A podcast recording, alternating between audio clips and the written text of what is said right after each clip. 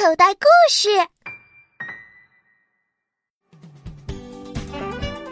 小小年纪趣事多，寸寸光阴都快乐。欢迎收听可乐姐姐为您播讲的《我要上学啦》。臭粑粑，九月五日，星期五，乌云被太阳打败了。臭粑粑，金刚对我说：“我一下子扑到他身上，和他扭成一团。”老师赶紧走过来，把我们分开。我委屈地告诉老师：“金刚说我是臭粑粑。”放学路上，我看到树根下有一只毛毛虫，就对它大叫：“臭粑粑！”于是。毛毛虫就变成了臭粑粑毛毛虫。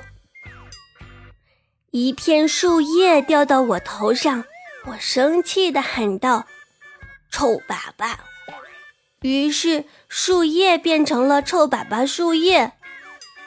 王天天抢我的钓鱼竿，其实就是一根树枝。我冲他怒吼：“臭粑粑！”于是。王天天变成了臭粑粑王天天。我想让妈妈给我买巧克力蛋，可妈妈不理我。我一溜小跑的跟过去，抱住妈妈的大腿。臭粑粑！于是妈妈变成了臭粑粑妈妈。爸爸凶凶的让我把弄乱的书都放回书架。我偷偷的嘟哝着。臭粑粑，于是爸爸变成了臭粑粑爸爸。